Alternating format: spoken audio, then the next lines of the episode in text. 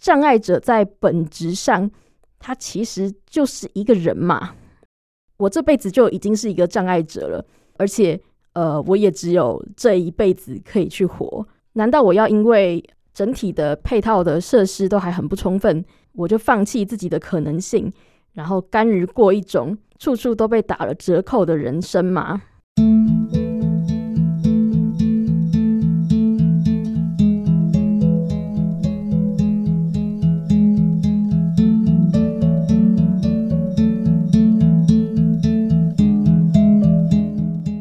听众朋友，大家好。我是这一集的客座主持人许应琪，没错，又是我，我又回来了。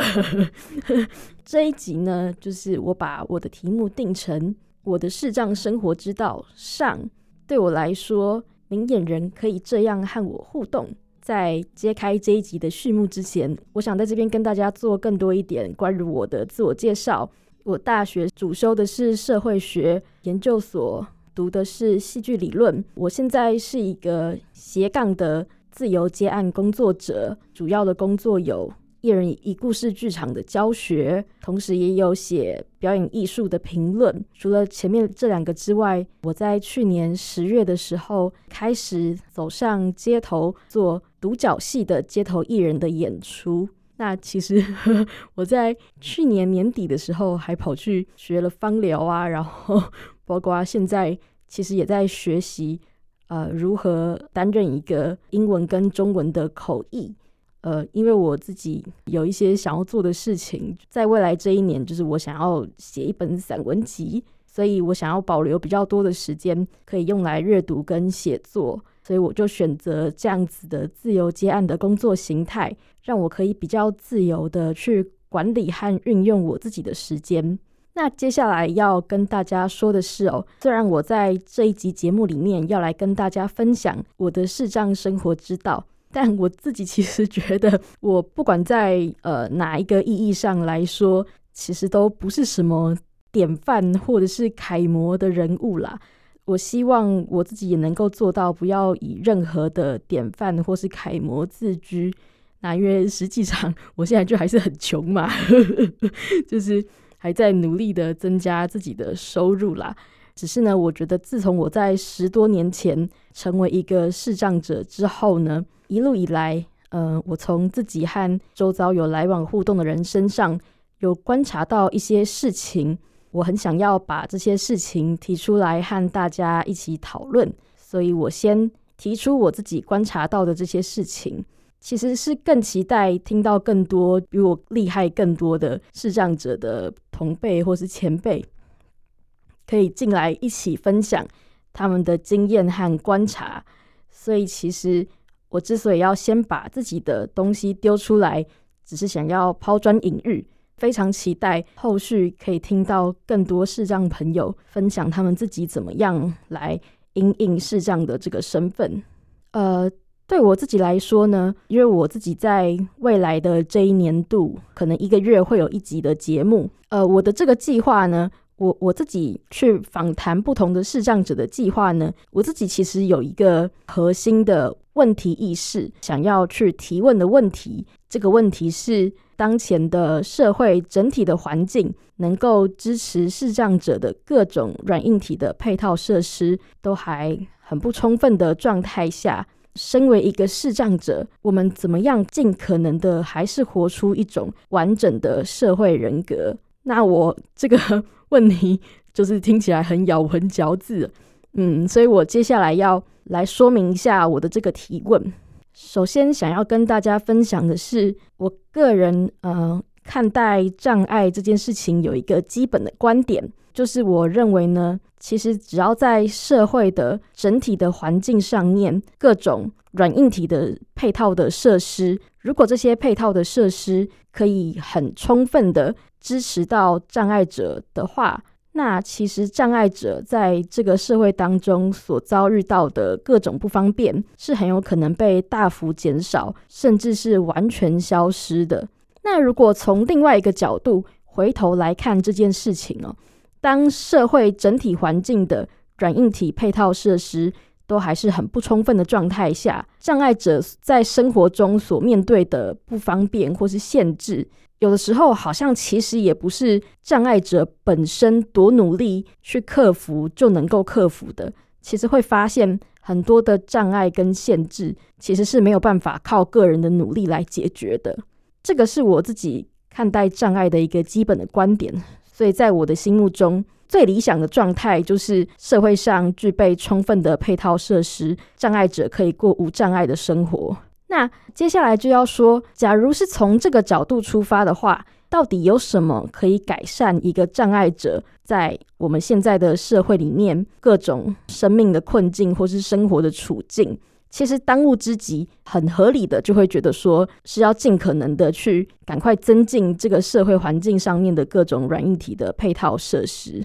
不过，假如我们回头看一下我们现在所身处的社会，好了，大家都很明显的能够感觉得到，在当前的社会环境里面，能够支持到障碍者的配套设施就还是蛮不充足的。到底一个可以让各种不同障别的人都很共荣，然后很和乐融融的生活在一起的那样子的一个社会，到底会是长什么样子？其实好像也还没有一个很具体的想象，说社会只要变成这样、这样、这样，然后大家就都会很开心这样子，好像也还没有这样子的想象。那即使这样子的想象已经被找到了，到底要怎么从我们现在的这个社会往那个我们想象出来的很完美的社会去前进？其实也不是一件很容易的事情嘛，尤其是硬体的设施就已经盖好了，又不可能打掉重盖，就是会有很多这样子的困难产生。所以其实好像，呃，社会上面的各种能够支持到障碍者的配套设施，就是还很不充分的这个情况，就是障碍者必须要面对的一个生活的现况。我从我自己就是一个视障者的角度出发，会这样子想这个事情。我这辈子就已经是一个障碍者了，而且，呃，我也只有这一辈子可以去活。难道我要因为整体的配套的设施都还很不充分，我就放弃自己的可能性，然后甘于过一种处处都被打了折扣的人生吗？好像也不是这样，因为这一辈子过完了就是过完了。然后我现在就在这个处境里面，总是还是会想要找到一些方法，能够让自己。活出自己想要的版本啦，所以我就会去问一个问题，就是说，假如在我们现行的整个社会环境的配套设施就是还很不充分，那作为一个障碍者，或是作为一个视障者，我如何可能还是尽可能去活出一个完整的社会人格？所谓的完整的社会人格，我在这边的意思指的是呢，无论。障碍的这个身体的状态，它是不是一个残疾？呃，因为其实有很多人对这件事情会有不一样的观点。有一些人可能会认为那只是一种身体的多元性，但也有一些人也的确看到了它就是一个呃带着疼痛跟带着辛苦的身体的状态。那先先不论障碍者的这个身体的状态，它是不是一种残疾，但是障碍者在本质上。他其实就是一个人嘛，那障碍者有没有可能还是去活出一个人的呃一种很丰富而且很尊贵的生命？视障者有没有可能回到他作为一个人，嗯，有没有可能还是去活出一种和明眼人相近的一种，其实没有太大差异的一种完整的社会性的人格？那这个就是我会想要去问的问题。接下来呢的这一集节目以及下一集节目，在这边也先预告一下，我就会先跟大家分享我在这个问题意识底下，怎么样去思考和经营我自己的视障生活。那这一集呢，我会先和大家来谈一谈我如何和明眼人建立一种我想要的关系。那下一集会有另外一个主题，是我自己身为一个视障者，我会如何来定位我自己？我会如何来摆放我自己？我会如何来安顿我自己？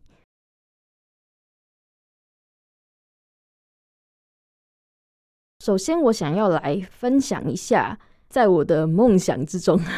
在我的理想当中哦，一个视障者跟其他的健全者之间可以有什么样的关系？最理想的情况下，当然这个情况还没有发生，就是说我们的社会，呃，在整个环境上面，各种软硬体的配套设施都能够很充分的支持到一个视障者在这个在这个社会当中过一个呃全然无障碍的生活。那在这种情况下呢，其实视障者就不像我们呃现在日常生活中经验中常常会遇到的，或是不管是也许也是想象中的，好像经常就会需要去找别人帮忙。那在这样子的状态下呢，其实一个视障者跟另外一个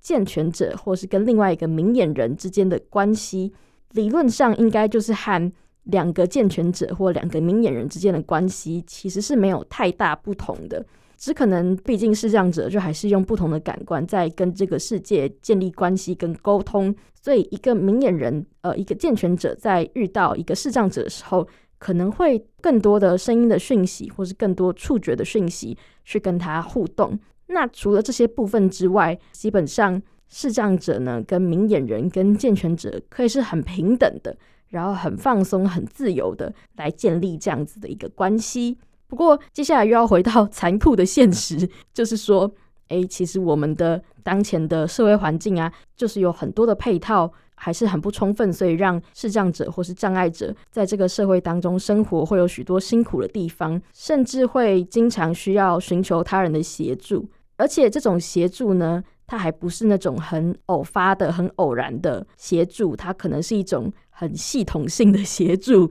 就是你在生活中系统性的，就是需要寻求别人的协助，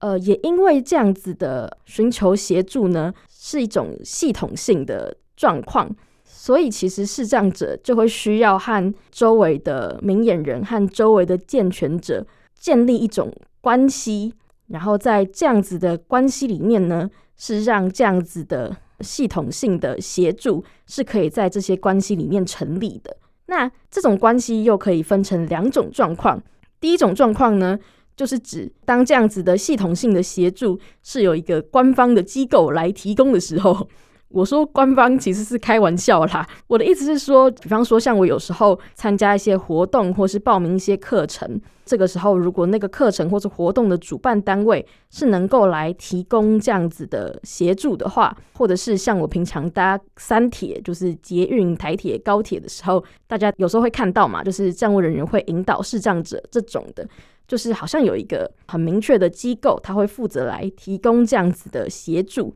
那对我自己来说，其实，在这样子的情况下，寻求协助是比较没有压力的，因为提供你协助，好像就某个意义上来说，其实本来就是他们分内的工作嘛。那他们做这件事情，他们也会得到他们一个合理的薪资的报酬，这样子。在这样子的情况下，有时候这个关系可能就会是一次性的，但有时候可能也会变成长期性的啦。比方说，像我在捷运，因为常常来往的就是那几个站。所以搭久了，其实一些站务都会认得你，所以好像就变成一个长期性的关系。这个关系会变成怎么样？有时候也是取决于对方想要怎么样来经营跟你的关系啦。因为就以捷运站的引导来说的话，有的捷运站务人员他们是还蛮公事公办的，就也不会去多跟你聊天，说一些除了他需要的资讯之外的话。但有一些站务人员其实也。蛮会把干净的，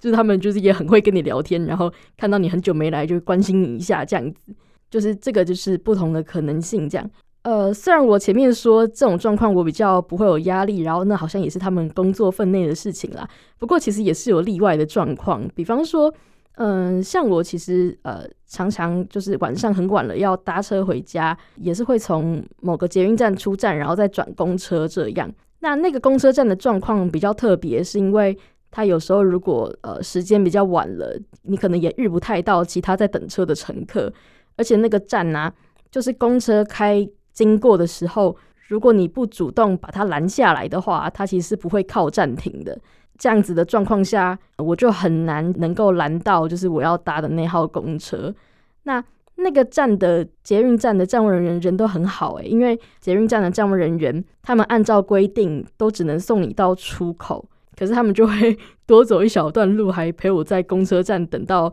我要搭的公车来了，他们才离开，真的很感谢。每次都想说啊，天哪！如果没有他们这样子愿意违反规定帮忙我，不知道怎么办，你就要被丢包在公车站被考波巴塞啦。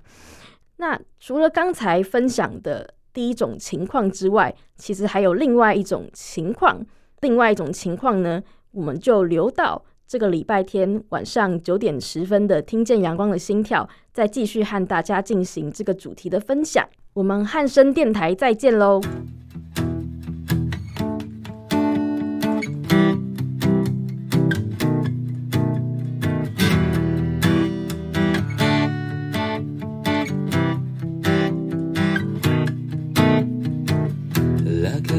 开厚重的窗帘，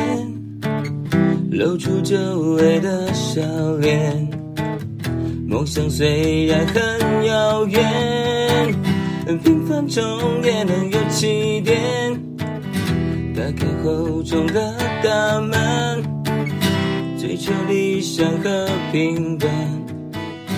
爱与包容不可分，迈向未来不明灯我喷上一滴二类三类别问